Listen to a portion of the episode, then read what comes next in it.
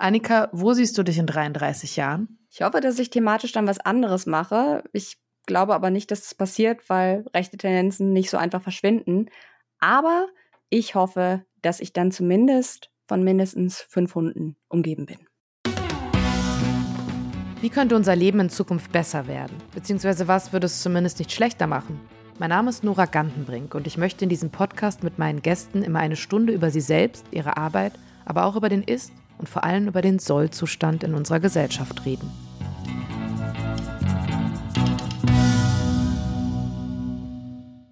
Mein Gast heute ist Annika Brockschmidt.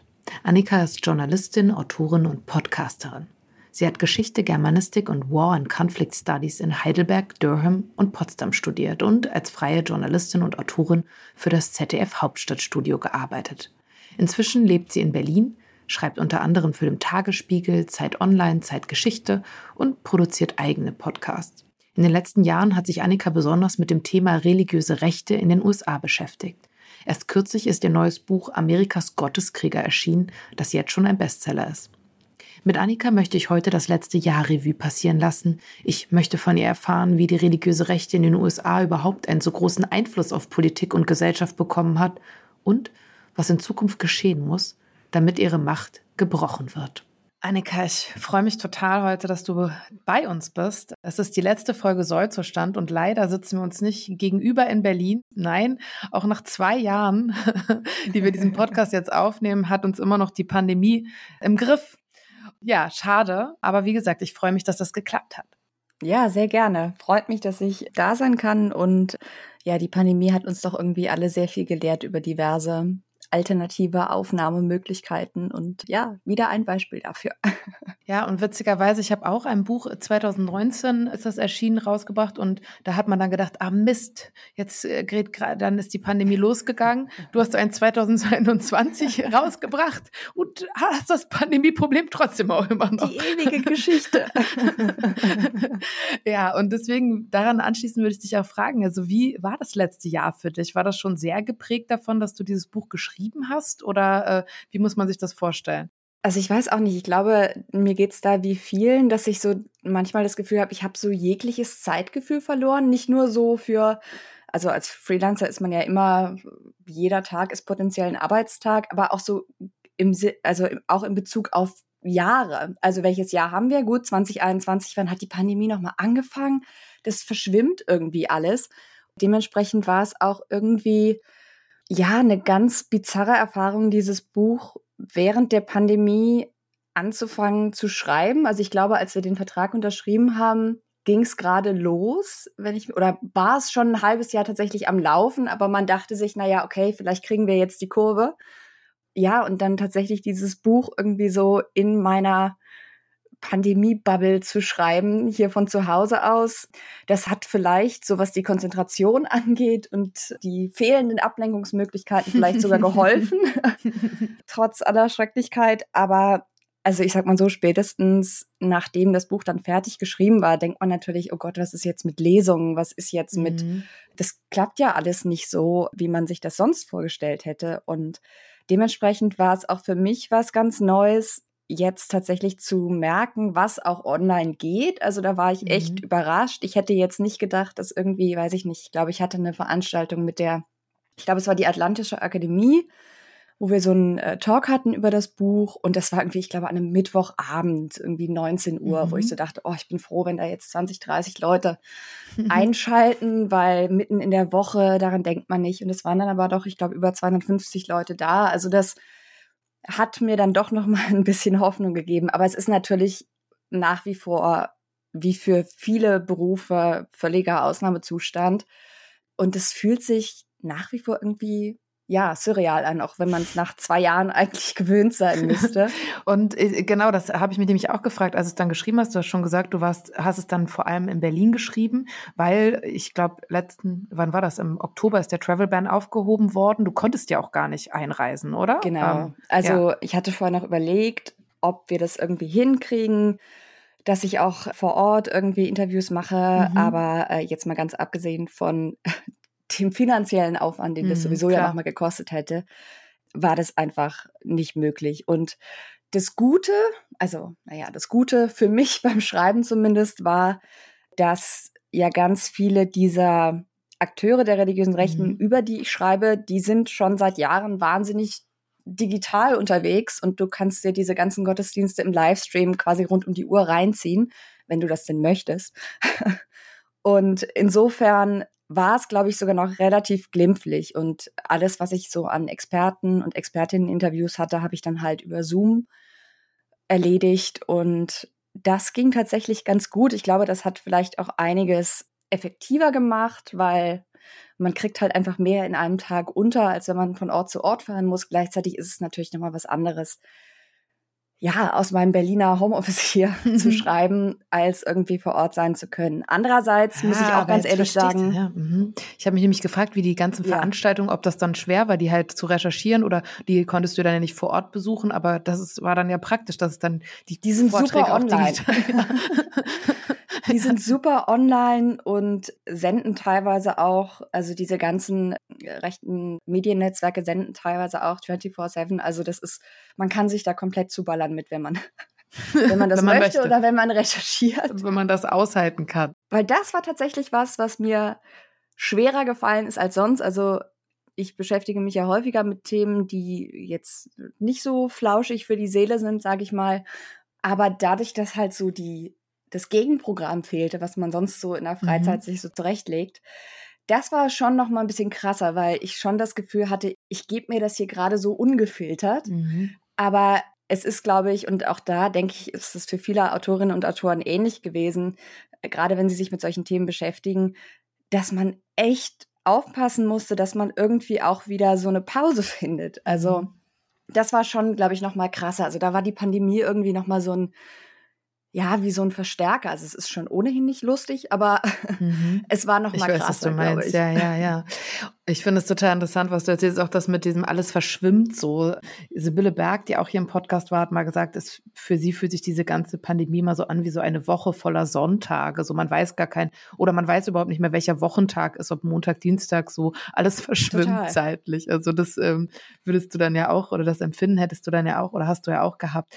Und jetzt du hast es eben schon angesprochen mit den Themen, ne? So dass ja, ich, ich habe mir nämlich recherchiert und dann auch gefunden, dass du ja echt thematisch breit aufgestellt bist. Ne? Du hast den Kreuz- und Flagge-Podcast, also wo es natürlich auch um das Thema deines Buches mhm. geht, um, um die USA und die, um die religiöse Rechte, aber du hast auch einen, Wissenschaftspodcast gemacht, du hast was über Opernmusik gemacht. Also ich, habe mich so gefragt, wie, wie du so thematisch, also wie das, ja, äh, guckst du immer, was interessiert dich oder? Ja, also es ist, glaube ich, so eine Mischung aus Zufall und so dem, wo ich mich gerade besonders reingegraben habe.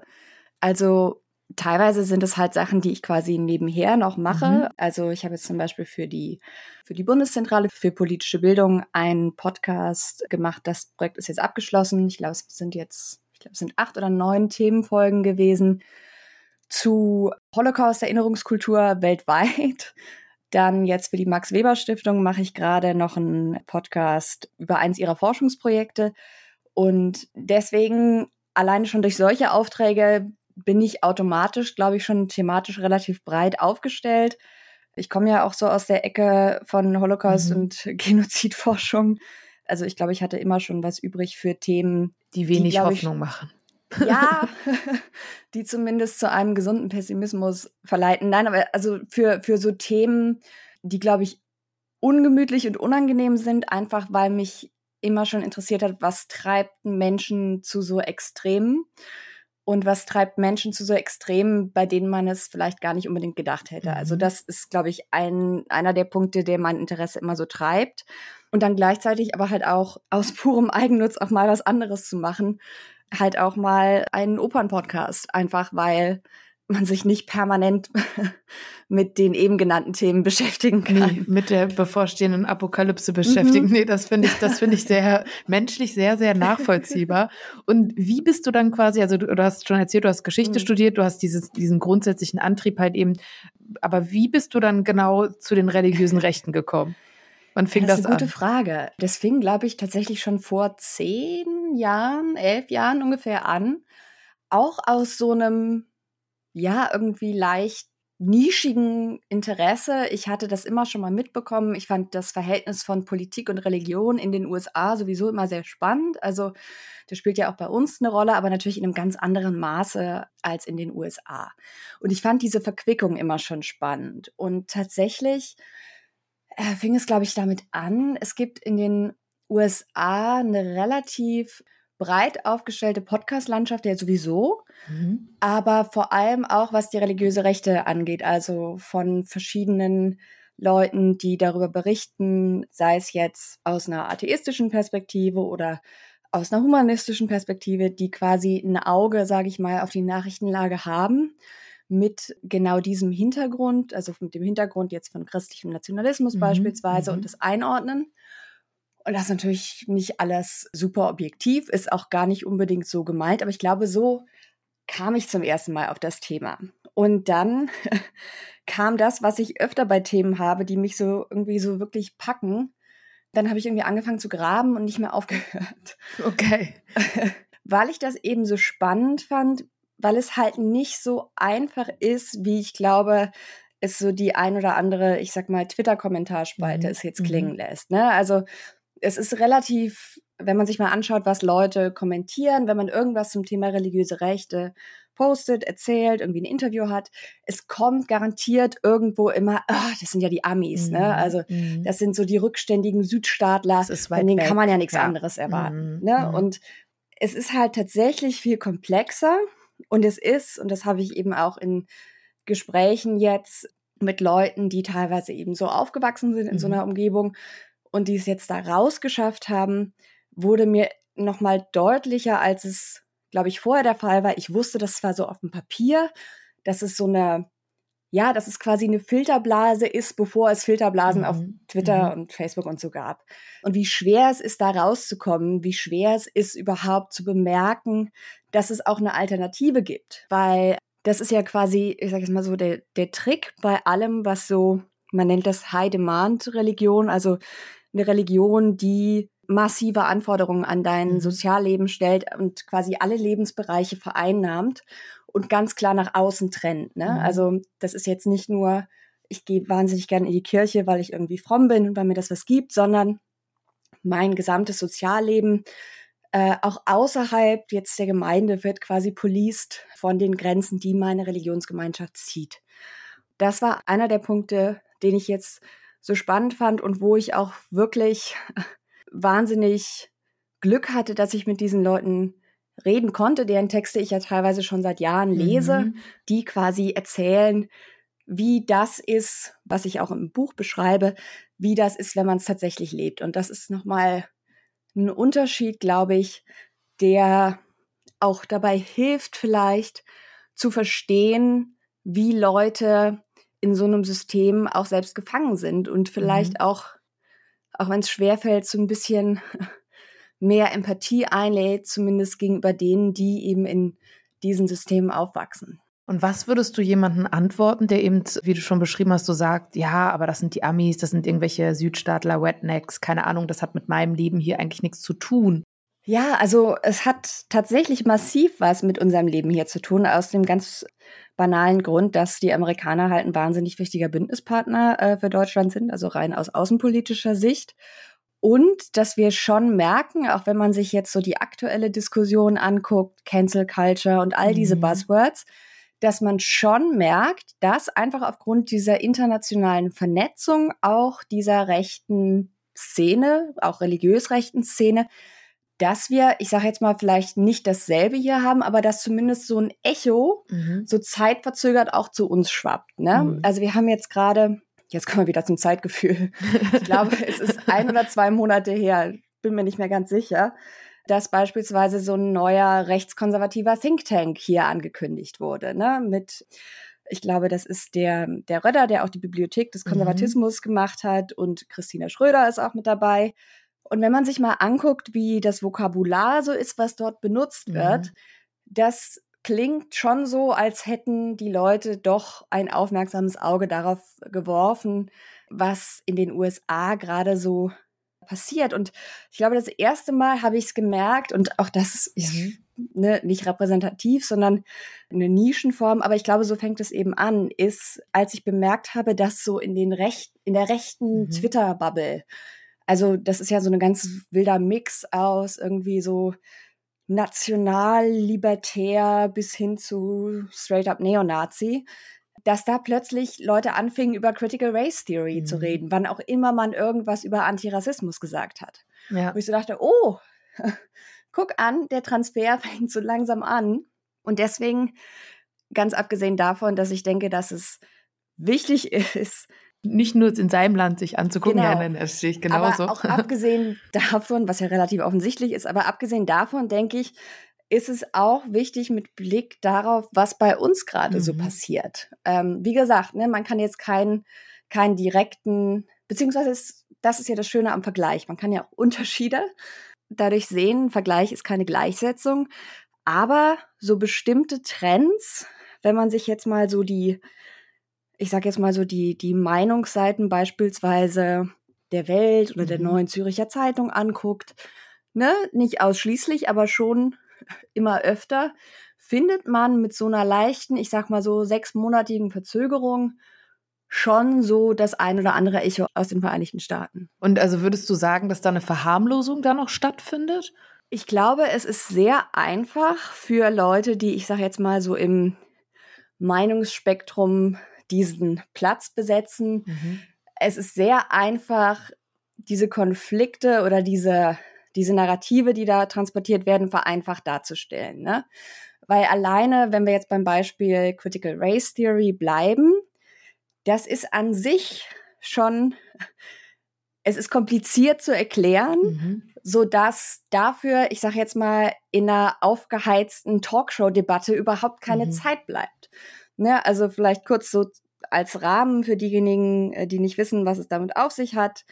Das ist quasi so das neueste, ja, Moral Panic Buzzword in den USA, wo ja so Rechtskonservative und auch vor allem die religiöse Rechte behauptet, letzten Endes weißen Kindern wird an Schulen beigebracht, sich selbst zu hassen und dass dort angeblich Critical Race Theory gelehrt werde. Mhm. Dazu muss man wissen, Critical Race Theory existiert. Das ist eine Theorie aus dem Bereich der Rechtswissenschaften, die nicht vor dem Masterlevel gelehrt wird, wenn man Jura studiert und auch nur an vereinzelten Universitäten, deren These, wenn ich es jetzt mal ganz krude runterbreche, ist, dass quasi einzelne persönliche antirassistische Maßnahmen nicht ausreichen, jetzt in Bezug auf die USA, weil das ganz konkret das Justizsystem mhm. und die Gesetze und quasi die Institutionen, die die Gesetze machen,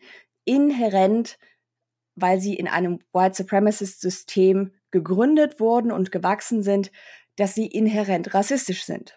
Da kann man jetzt dafür oder dagegen argumentieren, aber abgesehen davon an keiner Schule Amerikas wird das gelehrt. Mhm. Aber das Narrativ ist halt, dieses gruselige Ding mit Race im Namen wird unseren Kindern mhm. eingetrichtert und die hassen sich jetzt selbst. Mhm. Ja, also es wird als Problem suggeriert, äh, äh so, aber genau. eigentlich, ja. Mhm. Und tatsächlich wird es als Buzzword benutzt, um alles, um quasi alles abzudecken, was irgendwie damit zu tun hat, dass man beispielsweise kritischen Geschichtsunterricht macht. Ne? Also dass ja. man beispielsweise Sklaverei thematisiert. Mhm. Und zwar nicht, wie es beispielsweise in vielen von der religiösen Rechten gedruckten und produzierten Schulbüchern der Fall ist, dass da steht, ja, aber die Sklaven hatten es auch ganz gut und mhm. die haben ja da Essen bekommen, die konnten auch gar nicht für sich selbst sorgen, sondern dass man eben quasi auch mit den unschönen Teilen der amerikanischen Geschichte mhm. aufräumt und sich damit beschäftigt. Und tatsächlich,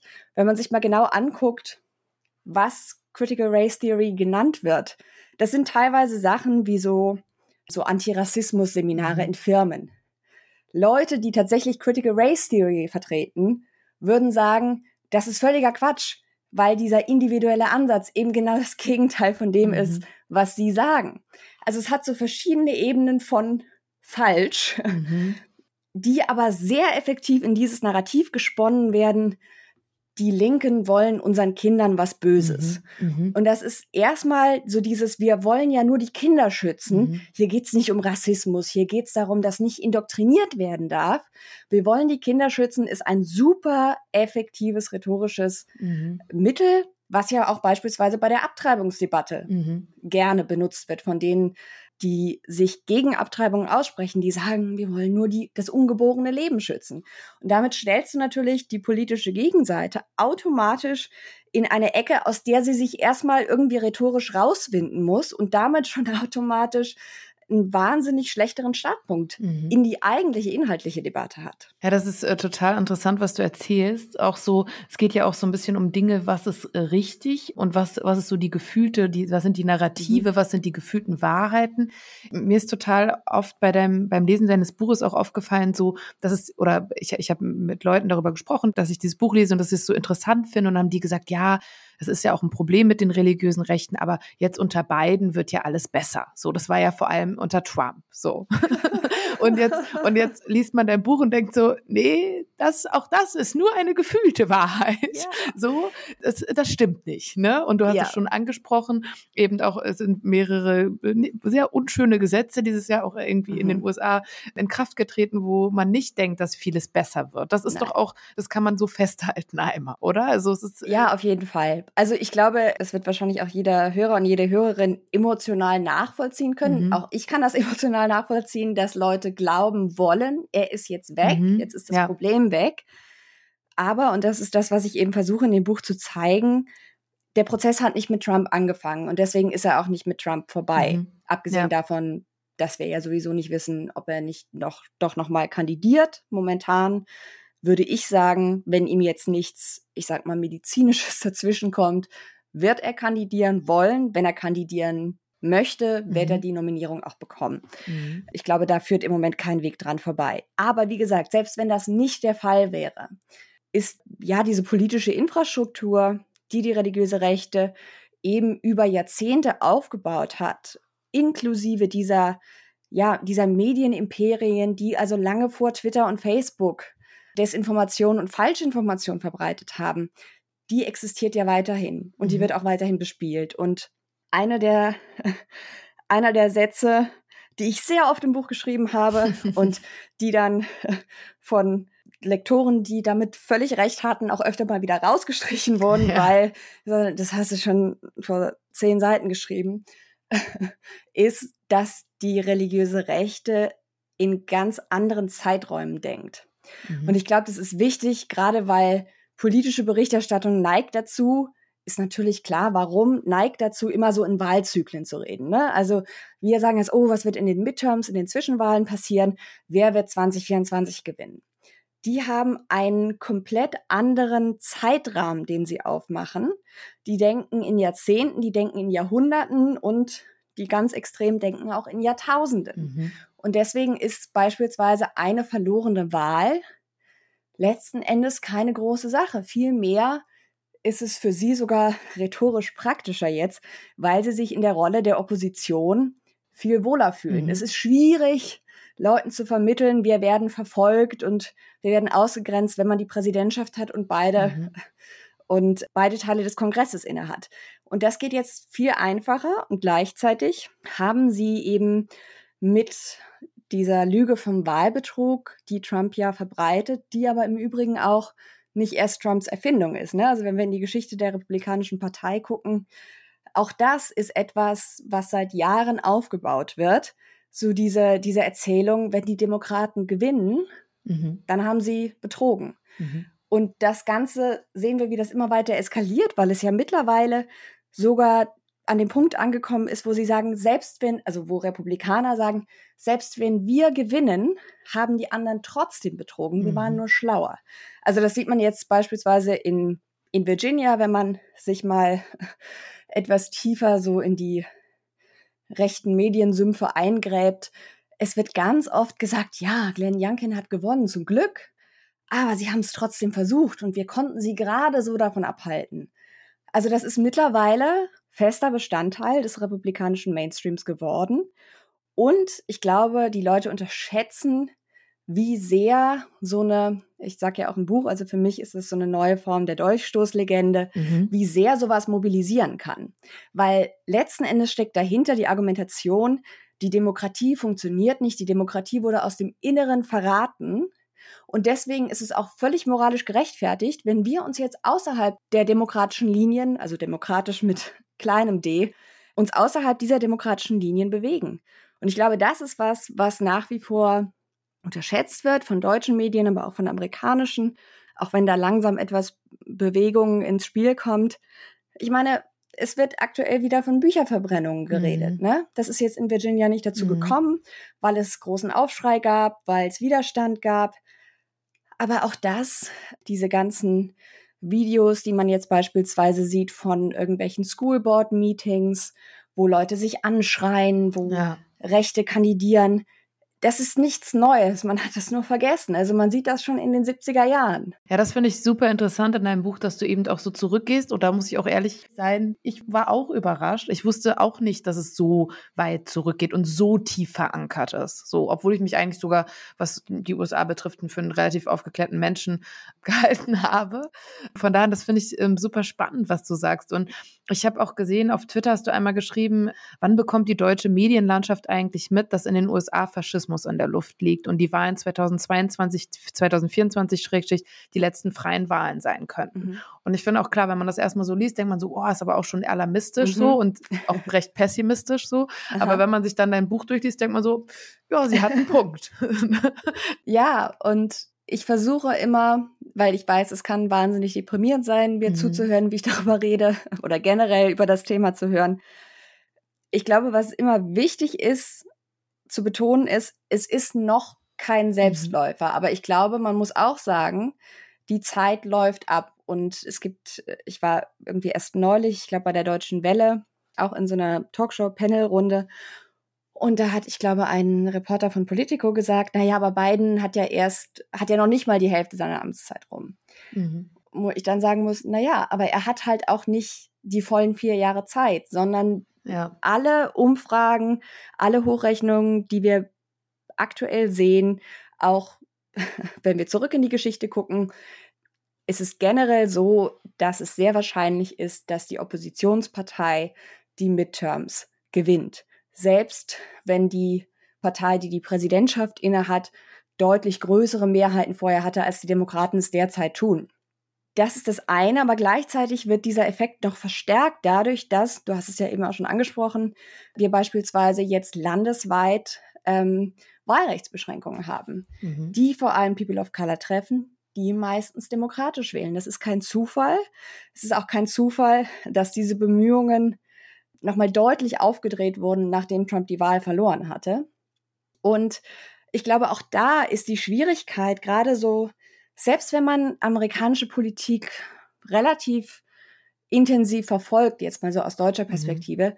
ist es, glaube ich, schwer, so im Alltagsstress und so, ähm, selbst wenn man viele Medien konsumiert, ist es, glaube ich, schwer, diesen die Problematik richtig zu durchdringen. Ich glaube, das mhm. beste Beispiel dafür sind diese sogenannten Voter-ID-Gesetze. Ne? Also Gesetze, die vor allem von Republikanern vorgebracht wurden jetzt, wo, was heißt vor allem, ausschließlich von Republikanern vorgebracht wurden, wo es heißt, du musst dich quasi, wenn du wählen willst, mit unserer Version des mhm. Personalausweises ausweisen. Das ist jetzt aus deutscher Sicht, kann man, ist da so die erste normale Reaktion, glaube ich, wenn man da jetzt nicht tief drin steckt, wo ist denn da das Problem? Mhm. Also, ja. das müssen wir ja hier auch. Du musst dich halt ausweisen, damit sie abgleichen können, wer du bist. Dass es aber zahlreiche Studien gibt, die zeigen, dass eben aufgrund von strukturellen Unterschieden, aufgrund von unterschiedlicher Erreichbarkeit, beispielsweise von der amerikanischen Version unserer Bürgerämter jetzt, es wahnsinnig schwierig ist für Teile der Bevölkerung überhaupt an einen mhm. Personalausweis mhm. zu, kommen, ja. den sie ja auch nicht haben müssen. Das ist ja auch noch ein Unterschied zu uns. Wir haben Ausweispflicht. Da reicht es auch, wenn du, weiß ich nicht, äh, irgendwas anderes vorzeigen kannst, wo klar ist, okay, da ist ein Bild von dir, da ist ein Name drauf, das bist du. Mhm. Und diese Voter-ID-Gesetze gibt es in unterschiedlichen Abstufungen, aber es macht es natürlich Republikanern wahnsinnig leicht zu sagen, wie du hast was dagegen, dass die Leute sich ausweisen, wenn sie mhm. wählen gehen? Bist du für Wahlbetrug oder wie? Mhm. Auch hier gilt, ich meine, man merkt, ich rede jetzt wieder seit zwei Minuten, die Erklärung mhm. dauert halt meistens so lange, dass sie in dieser, ich sage jetzt mal so, Schlagzeilendebatte völlig untergeht, weil meistens hören Leute nicht so lange zu oder es passt halt nicht mehr in den Artikel rein. Ich glaube, das ist ein echtes Problem. Gleichzeitig muss ich auch sagen, äh, dass auch ich bei der Recherche, obwohl ich ja wirklich meiner Ansicht nach schon vorher tief drin steckte, recherchemäßig, auch ich habe einzelne Sachen gelernt, wo ich dachte, oh. Was war für dich das, was dich noch überrascht hat, habe ich mich gefragt? Oder wo, wo saßt du und hast gedacht, das gibt's doch nicht? Oder also ja. Also ich glaube, das krasseste, das hatte ich, ich glaube, zwei Jahre tatsächlich, bevor ich das Buch angefangen habe zu schreiben, schon gelesen. Aber ich glaube, das war so mein größter Aha-Moment, war, als ich das Buch von tatsächlich einem selbst evangelikalen Historiker namens Randall Baumer gelesen habe, wo er unter anderem und auch in zahlreichen anderen Essays jetzt schreibt, dass ich sag mal so der Entstehungsmythos, von dem ich nicht wusste bis dahin, dass es ein Mythos war, der religiösen Rechten, dass der nicht zutrifft. Denn die Erzählung geht ja immer so, wir waren recht unpolitisch und dann wurde plötzlich Abtreibung in den 70er Jahren legalisiert. Und wir haben uns gesagt, wir müssen das in Anführungszeichen ungeborene Leben schützen. Und er zeigt eben detailliert anhand von Quellen, dass das völliger Quatsch ist. Dass man dieses, man sich diesen ja Ursprungsmythos erst nachher quasi auferlegt hat, weil der eigentliche Mobilisierungsgrund nicht so gut kommt. Mhm. Der war nämlich der Widerstand gegen die Aufhebung des steuerfreien Status für Schulen, die sich geweigert haben, der Aufhebung der Segregation, also der auf Deutsch krude übersetzt Rassentrennung zu folgen. Und es kommt natürlich viel besser, wenn man sagt, wir wollen die Kinder schützen, wir wollen das ungeborene Leben schützen, als ich will nicht, dass mein Kind neben einem schwarzen Kind in der Schule sitzt und dass meine Schule dann noch Steuern zahlen muss, mhm. wenn sie das nicht tut. Ja, ja, das heißt, die haben auch schon so äh, natürlich auch ihre Erzählung angepasst, so dass das so möglichst äh, gefällig ist. Ne? Man merkt wirklich, dass es erst, also wenn man sich die Quellenlage anschaut, hat sogar die Southern Baptist Convention, die ja heute ja so die organisierte Speerspitze des christlichen Nationalismus ist, die hatten auch nach dem Urteil noch eine relativ liberale Abtreibungspolitik. Mhm. Das galt ganz lange so als katholische Angelegenheit und aufgrund der Geschichte des Antikatholizismus in den USA wollte man damit irgendwie nichts zu tun haben. Und ich glaube, aber dadurch, dass das eben nicht viele wissen und dass es auch viele Menschen nicht wissen, die sich durchaus für amerikanische Politik interessieren, ist es beispielsweise auch viel schwieriger zu verstehen, warum vor allem weiße Evangelikale beispielsweise Trump so gut fanden. Mhm. Wenn man sagt, aber der steht da vorne und sagt, die Mexikaner sind alles Vergewaltiger. Was, was wollen die denn mit dem? Aber wenn man sich daran erinnert, dass der eigentliche Mobilisierungsgrund schon rassistisch begründet war, machen bestimmte Sachen viel mehr Sinn. Das heißt, es hat dich auch eigentlich, also du gehörst nicht zu diesen äh, Leuten, die dann da schon damals gesagt haben, oh, Trump wird jetzt Präsident, mich hat super überrascht oder so. Also ich sag mal so. Hast du es kommen sehen? ich wollte es, glaube ich, nicht kommen sehen. Ich hatte schon tatsächlich schon, als die quasi Kandidatenkür noch am Laufen war, da gab es schon Experten und Expertinnen in den USA, die jetzt nicht in, ich sage jetzt mal, die, der New York Times oder so geschrieben haben, aber die gewarnt haben, die gesagt haben, die beispielsweise die evangelikale Basis, die will Trump. Es war nicht die evangelikale Führungsriege, die Trump mhm. wollte, sondern die Basis. Die Führungsriege war ist halt generell sehr pragmatisch und hat dann halt gesagt, na gut, dann nehmen wir halt den. Aber ich glaube, also was mich wenig überrascht hat, war, dass die religiöse Rechte Trump so gut fand. Ich glaube, ich habe, wie viele andere Beobachter auch, trotzdem gehofft, dass es 2016 nicht reicht dafür, dass er tatsächlich Präsident wird. Und ich erinnere mich noch, ich war damals, glaube ich, in Heidelberg und habe die Wahl im Deutsch-Amerikanischen Institut geschaut. Und die Stimmung war anfangs ganz gut. Und das änderte sich dann so ab zwei bis drei Uhr nachts. Und ich glaube, wir sind um sieben Uhr morgens dann nach Hause gegangen. Und das war selbst für jemanden, ich glaube, ich bin einfach natürlich und beruflich etwas pessimistisch mhm. veranlagt. Trotzdem nochmal ein Downer. ja, also wo ich so dachte, wow, selbst ich mit meinem Pessimismus, dem ich manchmal versuche, aktiv entgegenzuarbeiten, habe noch gedacht, uh, okay, mhm. sie haben es wirklich gemacht. Aber dieses Erstaunen, dass ausgerechnet die religiöse Rechte Trump gut fand, das fand ich tatsächlich von Anfang an etwas bizarr, weil es eben auch in den USA schon seit einiger Zeit Leute gibt, äh, sei es jetzt Soziologen oder Religionswissenschaftler oder einfach auch Leute, die diese, die die religiöse Rechte, in der sie aufgewachsen sind, mittlerweile verlassen haben, die gesagt haben, natürlich sind die für eine rassistische Einwanderungspolitik. Guckt in ihre Geschichte. Es gab ja auch oft so diesen in Anführungsstrichen Hot Take, das ist so eine quasi so eine Transaktion. Ne? Also sie unterstützen Trump und er gibt ihnen dafür ein paar Gesetze, die sie gut finden. Und deswegen unterstützen sie ihn trotz seines Auftretens.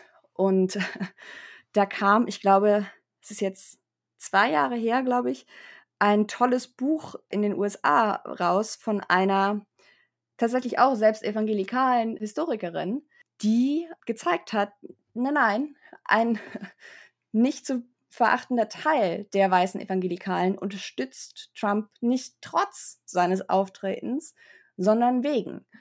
Und ich glaube, das war gerade so aus deutscher Perspektive, einfach weil unsere Religions- und Kirchenlandschaft einfach so ganz anders aussieht ja. und ganz anders strukturiert ist, war so total bizarr, weil wir eben mit dieser Form von, ich sag mal, so religiös aufgeladener, militanter Männlichkeit, die er ja da mhm. regelmäßig mhm. performt mhm. hat, weil das bei uns zumindest auf, ich sage nicht, dass es nicht funktionieren würde, aber ich glaube nicht, dass es in dieser Form funktionieren würde.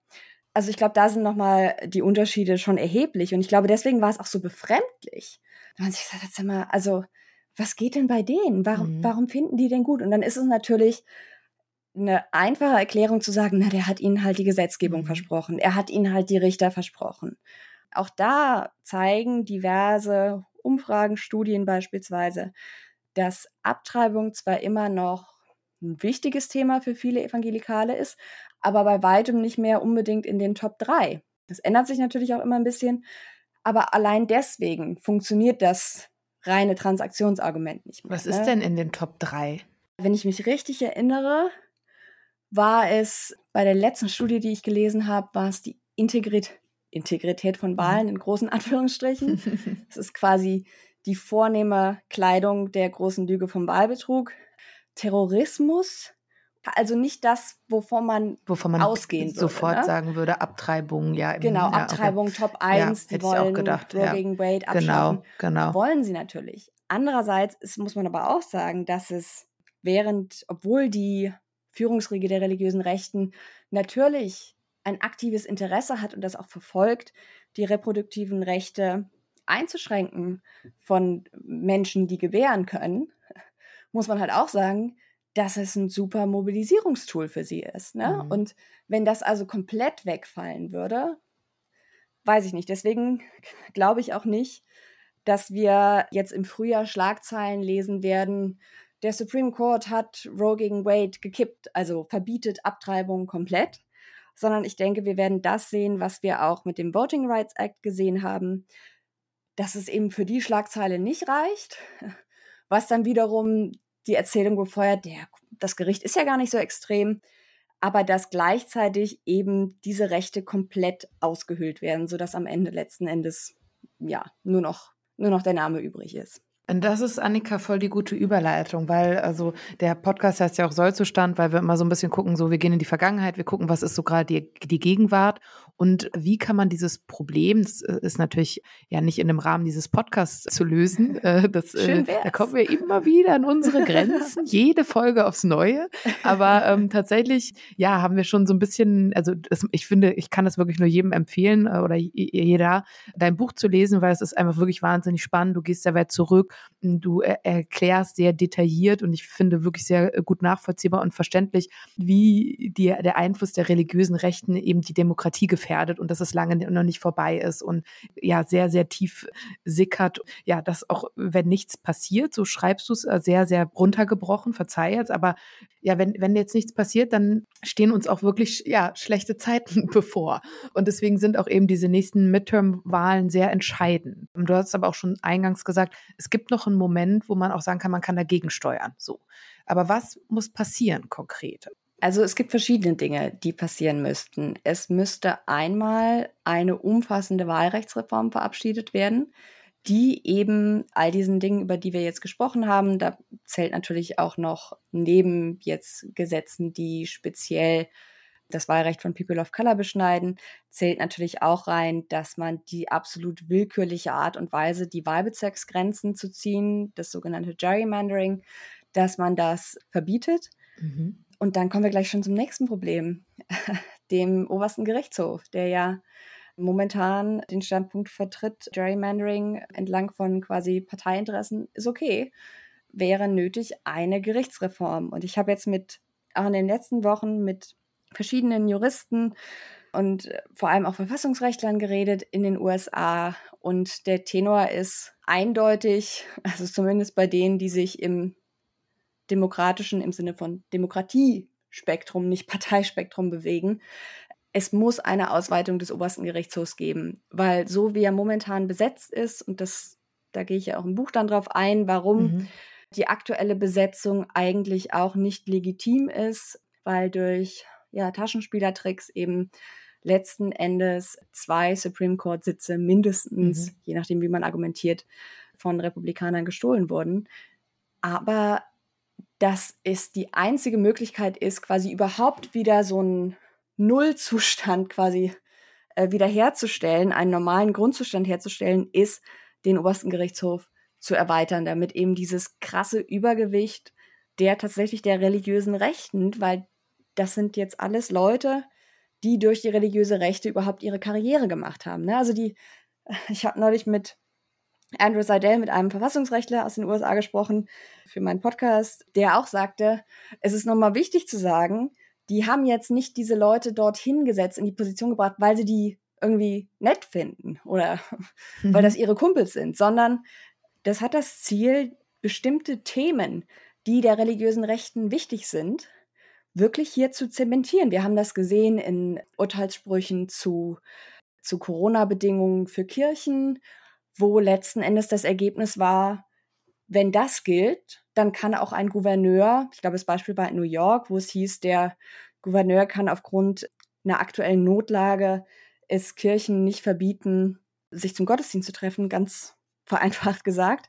Wenn man das dann überträgt, dann gilt das auch generell für andere, ich sage jetzt mal Naturereignisse. Also dann kann ein Gouverneur auch bei einem Hurricane nicht sagen, bleibt drin, geht nicht zur Kirche.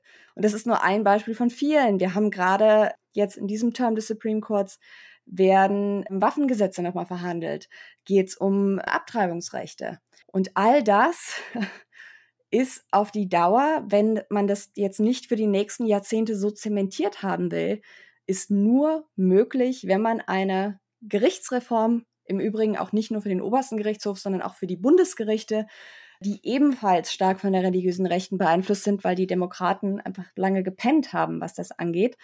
Auch dort müsste es eine Gerichtsreform geben. Und da sind wir wieder bei der tickenden Uhr. Dafür ist noch bis zu den Midterms Zeit, bis 2022, weil, und das ist jetzt auch nicht meine Interpretation, sondern das hat Mitch McConnell, der dann wieder, also wenn die Republikaner 22 gewinnen sollten, der dann wieder Mehrheitsführer im Senat wäre, hat schon angekündigt, wir werden beispielsweise, es gibt einige Mitglieder des obersten Gerichtshofs, die hoch betagt sind, sollte da einer sterben nach 22, werden wir den beiden Kandidaten komplett blockieren. Wir blockieren es einfach zwei Jahre lang die Blockadehaltung im Senat haben die Republikaner ja auch schon unter Obama gezeigt, dass sie das ernst meinen. Da kommt man quasi wirklich an den Punkt, wo man sagen muss, die amerikanische politische Landschaft muss verstehen, dass wenn in einem Zwei-Parteien-System sich eine Partei von den Grundsätzen der Demokratie verabschiedet, was sie ja durch den Einfluss der religiösen Rechten schon seit langem tut. Die religiöse Rechte ist ja explizit deswegen, ich sage jetzt mal, hat sich deswegen formatiert, weil man gemerkt hat, wir kriegen in der Demokratie keinen Boden mehr unter die Füße. Wenn sich eine der beiden großen Parteien aus diesem Spektrum verabschiedet, dann kann man nicht mehr sagen, oh, es geht um Bipartisanship, beide Seiten. Und das ist, glaube ich, ein großes Problem, auch in der Berichterstattung. Und da muss man sich, glaube ich, als Journalist auch, weil man will ja objektiv sein, man will ja objektiv berichten. Und da ist, glaube ich, in, in vielen von uns so dieses, aber die andere Seite ist halt ganz tief drin. Zu Recht ja auch. Aber wenn die eine Partei sich halt faschistischen Methoden verschrieben hat muss man sich halt überlegen, ist das demokratieförderlich, wenn ich jetzt noch sage, was ist denn mit der anderen Seite? Also Annika, würdest du sagen, der Zeitpunkt, dass man sagt, okay, man jetzt Aufklärung und äh, wirklich, äh, also was du in deinem Buch schreibst, also wenn das jetzt alle Amerikaner wüssten, sagen wir einmal angenommen, ne, und verinnerlichen würden und dann könnte es noch zu einem Umschwung bringen, das ist eigentlich schon, der Zug ist eigentlich schon abgefahren, oder? Also, ich sag mal so, ich glaube, wenn man sehr doll rennt, würde man vielleicht den letzten Waggon noch erwischen. Mhm, okay. Aber es wird ja schon seit geraumer Zeit gewarnt. Ne? Mhm. Und auch schon vor meinem Buch gab es diverse andere Stimmen äh, mhm. von amerikanischen Expertinnen und Experten, die gesagt haben, es ist wirklich kurz vor zwölf jetzt. Mhm. Es muss was passieren. Gleichzeitig glaube ich, dass auch gerade bei den Demokraten, vielleicht ist das auch so ein bisschen eine Generationensache, dass ich sage jetzt mal so gerade so im Kreis um vielleicht Nancy Pelosi, aber auch um Biden, dass dort viele sind, die das nicht wahrhaben wollen. Warum auch immer, sei es, weil sie persönliche Beziehungen zu diesen Leuten haben, zu Republikanern haben. Es gab ja lange im Senat so diesen Mythos von, man streitet sich jetzt hier am Rednerpult und danach geht man zusammen ein Trinken, die sich davon nicht verabschieden wollen oder können. Mhm. Und das sieht man beispielsweise an der Zusammensetzung der Kommission für eine Reform des obersten Gerichtshofs. Ne? Also Biden hat ja so eine Kommission ins Leben gerufen, die jetzt nicht handlungsberechtigt ist, aber die Empfehlungen aussprechen kann und die quasi untersuchen sollte, müssen wir das Ding überhaupt reformieren, den obersten Gerichtshof. Wenn man diese Kommission aber, wie Biden es getan hat, mit Leuten aus der Federalist Society besetzt, die seit Jahrzehnten daran arbeiten, die Gerichte quasi zugunsten der religiösen Rechten zu kippen, dann ist auch das halt eine völlig falsch verstandene Version von, mhm. aber wir müssen auch die Gegenseite fragen. Und es war eben nicht nur reines, wir tun jetzt mal so, wir lassen die mit an den Tisch, aber wenn sie dann dort Unsinn reden, entscheiden wir trotzdem mhm. dagegen. Mhm. Der Bericht, den diese Kommission veröffentlicht hat bisher, sagt, nein, müssen wir nichts machen, ist alles okay. Der oberste Gerichtshof ist nicht politisch in irgendeiner Art und Weise nach rechts geschwungen. Und also da fällt einem dann auch irgendwie nichts mehr zu ein. Und wo wir bei Zukunft sind und jetzt so was ganz Profanes einfach. Also wenn du, du beschreibst es in deinem Buch wirklich toll, dass die religiöse Rechte eben einen sehr langen Atem hat, äh, dass es fünf vor zwölf ist und so weiter und so fort. Und ich habe mich gefragt, ist das manchmal frustrierend? Es ist so furchtbar teilweise. Also ich glaube, ich bin da noch in einer vergleichsweise privilegierten Form, aber gerade wenn ich so mit Kollegen und Kolleginnen spreche aus den USA, die halt auch teilweise seit Jahren mhm. das Gefühl haben, sie schreien so in den Abgrund und es kommt nicht an, aus welchen Gründen auch immer. Es ist wahnsinnig frustrierend. Aber ich denke mir halt immer, es gibt halt keine Alternative. Ja, ich kann dann frustriert sein, aber das ändert ja auch nichts. Und es hinzuschmeißen ist halt irgendwie auch keine Option. Ich denke, dass wir jetzt gerade in Bezug auch auf den obersten Gerichtshof und äh, die Diskussion um dieses texanische Abtreibungsgesetz, müssen wir jetzt gar nicht unbedingt in die Details gehen, aber mhm. ich glaube, dass man da schon gesehen hat, da gab es ja einen großen öffentlichen Aufschrei gegen, dass sie dieses Gesetz nicht verhindert haben, sondern gesagt haben, ja, ist okay. Zumindest zunächst. Und dann, dann hat man gesehen, dass plötzlich diverse Richter am obersten Gerichtshof, die, ich sage jetzt mal, auf dem Ticket der religiösen Rechten fahren, haben plötzlich Reden gehalten, wo sie entweder Reportern mit Namen gedroht haben, die darauf angewiesen sind, dass sie Zugang zum Gericht bekommen, um ihre Arbeit machen zu können. und dass sie, äh, dass sie sagen, ah, wir sind ganz unpolitisch. Mhm. Also es ist ungewöhnlich, dass sich Richter am obersten Gerichtshof so öffentlich äußern.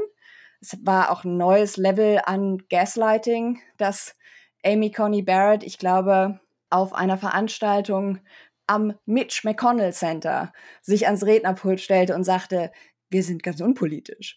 Ich glaube, daran hat man gemerkt, oh, okay, sie haben gemerkt, wir haben es vielleicht jetzt hier in dem einen Punkt ein bisschen übertrieben. Wir waren zu schnell mit unserer Radikalität, so dass ich zumindest so einen kleinen Hoffnungsschimmer hatte, okay, ich glaube, dass jenseits von dem, was jetzt politische Akteure tun können, dass auch, ich sage jetzt mal so, der normale Amerikaner, Amerikanerin alleine dadurch, dass er protestieren kann, doch noch mehr tun kann, um zumindest den Druck zu erhöhen wir müssen jetzt abwarten, wie das im Frühjahr wird. Ich bin überraschenderweise nicht optimistisch. oh. Schocker. Ja, das äh, hätte ich auch so getippt, ja. Aber ich glaube, das ist noch so ein weiterer Fall, wo man sehen kann, okay, der Keks ist jetzt noch nicht komplett gegessen, ja, ne? Ja. Aber um die Metapher jetzt mal zu strapazieren, er ist schon hart angebröselt. Also. Und, du hast ja eben schon gesagt, was du glaubst, welche Schlagzeile du in näherer Zukunft nicht in der New York Times lesen werden wirst. Aber wenn du völlig frei spinnen könntest, wenn du dir was wünschen könntest für 2021, was wäre die Schlagzeile? Die Schlagzeile, oh, ich war immer sehr schlecht im Überschriften machen, deswegen war ich auch, als ich noch in Redaktionen gearbeitet habe. Ge geht nur um den Inhalt, muss ja. kein Clickbaiting sein. Irgendwas in die Richtung von Republikaner haben sich aus dem demokratischen, kleines d, System verabschiedet und christlicher Nationalismus hat in seiner aktuellen Form eindeutige faschistische Züge. Das sollte eigentlich genug Buzzwords geben, um zumindest mal so aufmerken zu lassen. Würde ich lesen, würde ich auch inhaltlich feiern. und das wäre schön. Und das macht mir sogar noch ein bisschen Hoffnung zum Schluss. yeah. Also von da an, Annika, alles richtig gemacht. Und auch noch eine super profane Frage zum Schluss ja. so. Ich habe ähm, dein, also A, erstmal Chapeau, dass du so Twitter überhaupt aushältst. Ich kann es oh. überhaupt nicht ertragen. Ich mach das, das ist wirklich was, was mich hart aggressiv macht und fertig. Mhm. Aber kann du schaffst, schaffst dieses wahnsinnig unfreundliche, ja, kannst du irgendwie offenbar aushalten. Du musst eine gesunde Psyche haben. Aber wie schaltest du ab? So, wenn du dich jetzt ja. mal nicht, kein Mensch kann sich 24-7 mit den USA beschäftigen. Ich habe mhm. äh, gesehen, du hast ich einen Hund. probiert, es geht nicht. Nee, das macht einen wahrscheinlich auch nicht, nicht glücklicher. Ah, ah. Also du, du, gehst mit dem Hund im Wald spazieren oder also sowas ich machst mit dem du? Hund im Wald spazieren und tatsächlich das ich könnte ihr einfach stundenlang dabei zugucken, wie sie mit anderen Hunden spielt. Das ist so eine der wenigen Sachen, wo sich mein Hirn komplett ausschaltet und in so ein leicht grenzdebilen no äh, Stadium sich dann bewegt, was irgendwie wahnsinnig schön ist, weil ja, es klingt so kitschig, aber ich, so Tiere haben irgendwie so diese, die wissen von nichts und mhm wenn sie Spaß haben, haben sie Spaß und dann sind sie happy und das merkt man dann auch. Und abgesehen davon ist mein Hund ein bisschen besonders. Also sie hat ein paar sehr Sagt das nicht jeder Hundebesitzer und jede Hundebesitzerin? Ja, aber sie ist tatsächlich ein bisschen komisch. Also, so, okay. aber unterhaltsam. Mhm. Und das sind dann auch manchmal so Momente, wo man so saß, jetzt dann halt irgendwie gerade einen deprimierenden Artikel gelesen, denkt sich, oh, es ist alles scheiße. Und dann kommt der Hund rein, rennt, also kommt direkt neben mich, guckt mich an, rülpst laut und verlässt den Raum wieder. und dann doch lachen muss. Okay. Und das sind so kleine Momente, wo ich so denke, das ist nicht alles oh, scheiße. Okay. okay, das kann ich ähm, sehr gut nachempfinden. Das ist wahrscheinlich auch äh, dieses wie spielende Hunde. Das ist für mich wie so so, so stumpf sich Tiervideos. Ich gucke mir total oh, gerne ja. so Tierdokumentationen an, so oder so. Das entschleunigt mich total oder so über die Entstehung der Erde und so gucke ich oh, so. Absolut. Obwohl ich muss sagen, Tierdokus kann ich nur gucken, wenn nicht so dieses klassische der Leopard pirscht sich an die Gazelle heran. Das ist der Kreislauf des Lebens. Weil das deprimiert mich dann wieder. Aber was ich tatsächlich gemerkt habe, ist, ich habe meinen Instagram-Account zur, also es ist nicht ganz politikfreie Zone, mhm. aber ich folge fast nur Tier-Accounts. Und das hilft extrem. ähm, Also, ähm, mir war das lange nicht bewusst, wie viele Tieraccounts es auf dieser Plattform gibt. Aber das heißt, wenn ich irgendwie Twitter nicht mehr ab kann, ich mich aber trotzdem irgendwie digital beschallen will, mache ich das andere auf und es ist dann, no, guck mal, ein Fuchsen. das finde ich total sympathisch, was du erzählst. Und sehr, ähm, sehr nachvollziehbar. Obwohl ja. ich trotz allem den Menschen nicht nur diverse Tieraccounts ans Herz legen äh, möchte, sondern eben auch dein Buch. Und äh, ja, ich bin äh, seitdem total gespannt. Ich muss sagen, ich habe mein New York Times Abo immer wirklich nur noch so ein bisschen so ab und an gelesen, weil ich es auch nicht geschafft habe. Und nach deinem Buch bin ich wieder jeden Tag hinterher, weil ich so denke, das ist so spannend. Mal gucken, was uns da jetzt erwartet. Und ich habe auf jeden Fall das Gefühl, ich habe echt viel gelernt. Und ja, auch heute. Ich danke dir total, dass du da warst. Ja, gerne. ich wünsche dir nur das Beste und dass, ja, dass dein Pessimismus sich nicht noch weiter verstärken muss. Man könnte ja auch mal positiv überrascht werden jetzt in der Das wäre schick. Also ich, ich sage immer, wenn es so um Prognosen geht, weil ja dann teilweise Leute sagen, äh, und äh, was ist denn, wenn du falsch liegst? Und ich sage, ich fände es geil, wenn ich falsch liegen würde. ich, ja. ich glaube, Leute, die so in meinem Bereich arbeiten, so thematisch, würden sich wenig mehr wünschen, als dass sie falsch liegen würden mit ihren Zukunftsprognosen. Deswegen, ich werde auch gar nicht pissig, sondern ich fände es tatsächlich entspannt und generell, was die Menschheit angeht, aufbaut, wenn ich falsch liegen würde. Also. Beste Abschlusswort ever. Wir hoffen, dass Annika Brockschmidt, was ihre Zukunftsprognosen betrifft, falsch liegt. Jawohl. Tausend Dank. Es hat super Spaß gemacht. Tschüss, tschüss, tschüss. Ciao. Das war Sollzustand mit mir, Nora Gantenring. Danke, dass ihr mit mir einen Blick in die Zukunft gewagt habt. Schreibt mir euer Feedback, eure Anregungen oder stellt mir Fragen an sollzustand.rowold.de. Sollzustand ist eine Produktion des Rowold Verlags in Zusammenarbeit mit Pool Artists.